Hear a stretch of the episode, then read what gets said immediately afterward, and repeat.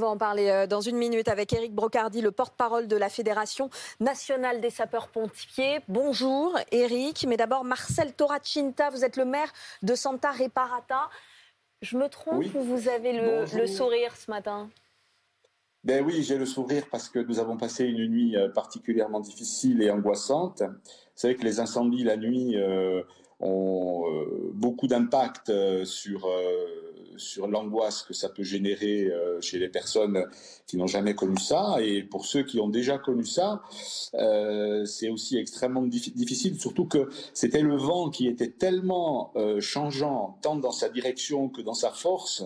Le feu partait dans tous les sens et je rends hommage au travail des pompiers, du service départemental d'incendie et de secours et de ceux qui sont venus de Brignoles et de tous les, tous les autres services qui nous ont aidés, euh, véritablement extrêmement efficaces, même si c'était dans des conditions extrêmement difficiles. Et ce matin, donc, Monsieur le maire, ça va mieux? Est-ce que le feu est fixé? Est-ce qu'il est maîtrisé? Enfin, on en est où? Et surtout, quelle est la surface qui a été brûlée? Alors, euh, la surface sur l'ensemble du territoire parcouru, qui est sur plusieurs communes, on peut considérer qu'il y a à peu près 200 hectares. Sur euh, la commune en elle-même, on est autour d'une cinquantaine, un peu plus de, 50 hectares. Euh, vous avez dû prendre en charge certains de vos habitants qui sont partis de chez eux? Alors, voilà. On nous pose souvent la question est-ce qu'il y a des gens qui ont été évacués? Non, personne n'a été évacué. Par contre, il y a eu des situations un peu tendues pour lesquelles euh, j'ai pu dire à certaines personnes, euh, regardez, euh, mettez votre enfant dans la voiture et on se rejoint sur la place. Hmm. Oh après, vous avez des personnes qui ont spontanément quitté leur logement, surtout des gens qui sont en vacances et qui, qui ont été plutôt choqués par la situation. Nous les avons accueillis dans la salle polyvalente avec la, climatisation, de l'eau, etc. Donc, mais on n'a pas eu. Alors, ça c'est sur le, village lui-même. Euh, la commune voisine de l'île Rousse a accueilli aussi des gens euh, des hameaux périphériques de, notre commune euh, pour lesquels il n'y avait pas de possibilité d'utiliser la, route pour aller au village. Donc ils sont allés directement sur la commune de l'île Rousse et ils ont été accueillis sur le complexe mmh. sportif. On comprend que, que, ça va mieux encore ce matin. Éric Brocardi, hier, il y a eu des départs de feu dans les Alpes-Maritimes, dans le Gard, dans les Bouches-du-Rhône. Des situations qui sont désormais euh, sous contrôle, ça a été euh, assez vite. Euh, ce qu'on comprend, c'est que cette année, peut-être plus que les autres années, d'importants moyens sont mobilisés tout de suite. On le sait qu'aujourd'hui, on était sur une année extrêmement importante et charnière, on va dire, au regard du retour d'expérience de 2022. on sait que déjà en 2022, nous étions déjà prêts, mais en fait, on n'est jamais assez prêt face à la nature qui aujourd'hui euh, souhaite reprendre ses droits, comme on dit toujours, et forcément euh, nous oblige à beaucoup d'humilité. Et c'est en ça aujourd'hui que la réussite des opérations de secours puisse se permettre, c'est qu'on aborde l'ensemble des dérèglements climatiques et l'ensemble de ses conséquences avec beaucoup d'humilité. Parce que ça, c'est extrêmement important de le dire, parce qu'on sait pertinemment que c'est une course contre la montre, on sait pertinemment que la course à l'armement, c'est une chose, mais se préparer avec une planification et tous les moyens préventifs nécessaires vont pouvoir permettre d'essayer d'arrêter ou d'endiguer euh, toute crise, parce que là on parle des feux de forêt, mais je le rappelle aussi, ce sont aussi euh, des situations liées aux inondations. Je vous rappelle aussi qu'il y a euh, quand même sur certains secteurs de la France quelques tempêtes qui s'abattent sur certains départements. Donc on est vraiment en phase où il faut à la fois preuve d'humilité, d'agilité et d'anticipation. Donc ces trois mots-clés peuvent permettre aujourd'hui, au regard de ce que l'on constate, de contenir l'ensemble des feux à moins de 10 hectares pour près de 80% aujourd'hui de l'ensemble des, des incendies. Donc vous le savez, depuis le 1er janvier, on a tapé plus de 4, plus de 4000 départs de feu. Taper, ça veut dire quoi? Ça veut dire tout simplement que nous avons forcément eu une stratégie adaptée qui est l'attaque massive sur feu naissant.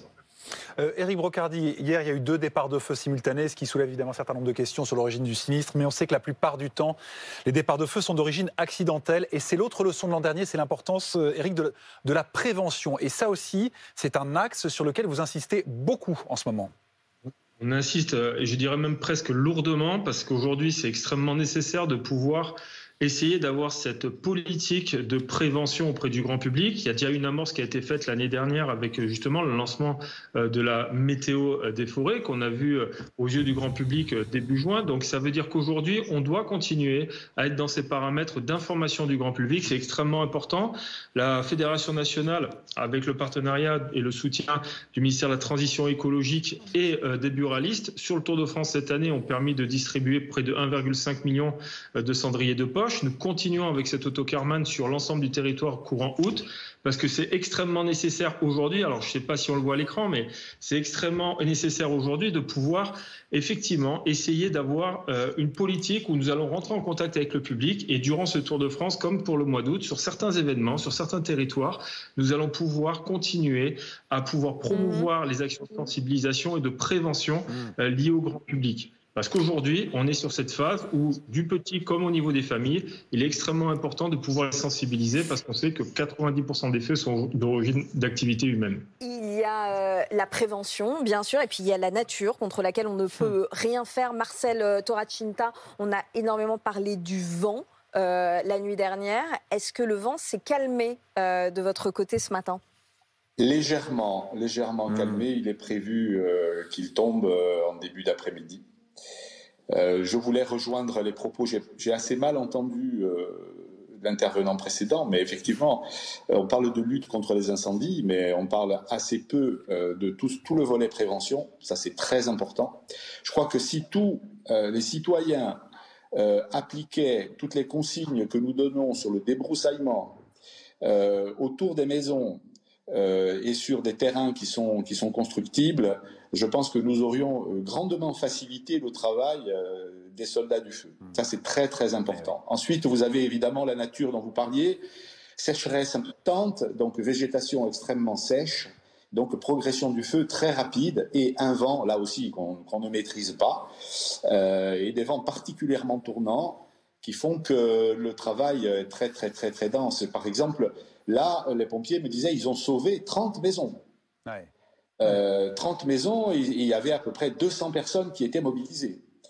Donc euh, ça veut dire que euh, le, travail a été hmm. particulièrement dense, particulièrement dense. Alors vous ne vous voyez pas, mais Eric Brocardi, le porte-parole des pompiers, qui acquiesçait pendant vos propos, Monsieur le Maire.